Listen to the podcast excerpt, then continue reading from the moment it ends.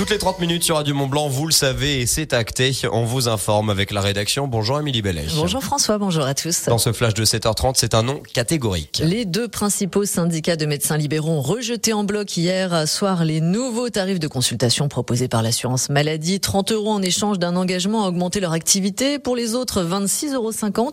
Ils ont jusqu'à demain soir minuit pour dire s'ils acceptent ou non cette nouvelle grille de tarifs.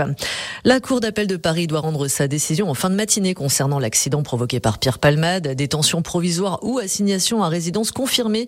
L'humoriste aurait été victime d'un AVC samedi en début de soirée. Trois personnes, 300 personnes ont été privées d'électricité hier à Val-de-Fière. Un feu de forêt s'est déclaré en début d'après-midi. Une centaine de mètres carrés sont partis en fumée. Les flammes ont entraîné la chute d'une ligne électrique de 20 000 volts. Les secteurs de Sion et Saint-André ont été impactés jusque dans la soirée.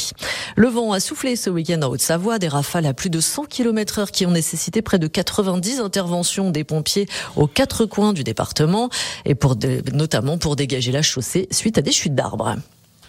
Et si on, et si un pont traversait le lac Léman? Le projet de traversée du lac à Genève refait surface alors que beaucoup pensaient le projet enterré. Berne a rouvert le dossier la semaine dernière dans un document signé par le Conseil fédéral dans le cadre des décisions prises par l'Office fédéral des routes. Un dossier d'études approfondies est espéré pour début 2025. L'objectif désengorger le trafic à Genève.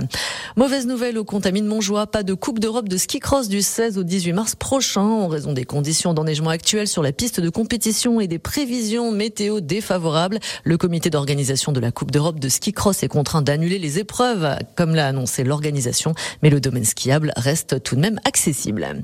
Mauvaise, nouvelle en football ce week-end avec la 25e journée de Ligue 2. Et le FC 6 s'est incliné 5 buts à 1 à Sochaux. Prochain match de championnat samedi à domicile face à Metz. Les Reds qui affronteront Marseille mercredi en quart de finale de Coupe de France. c'est sûr que c'est pas la meilleure des manières effectivement de se chauffer pour ce euh, quart de Coupe de France historique. D'ailleurs, on saura ce matin en direct à partir de 9h avec le directeur sportif du club, Jean-Philippe Nallet, aux côtés de deux joueurs emblématiques, par exemple Romain Spano ou encore Alexandre euh.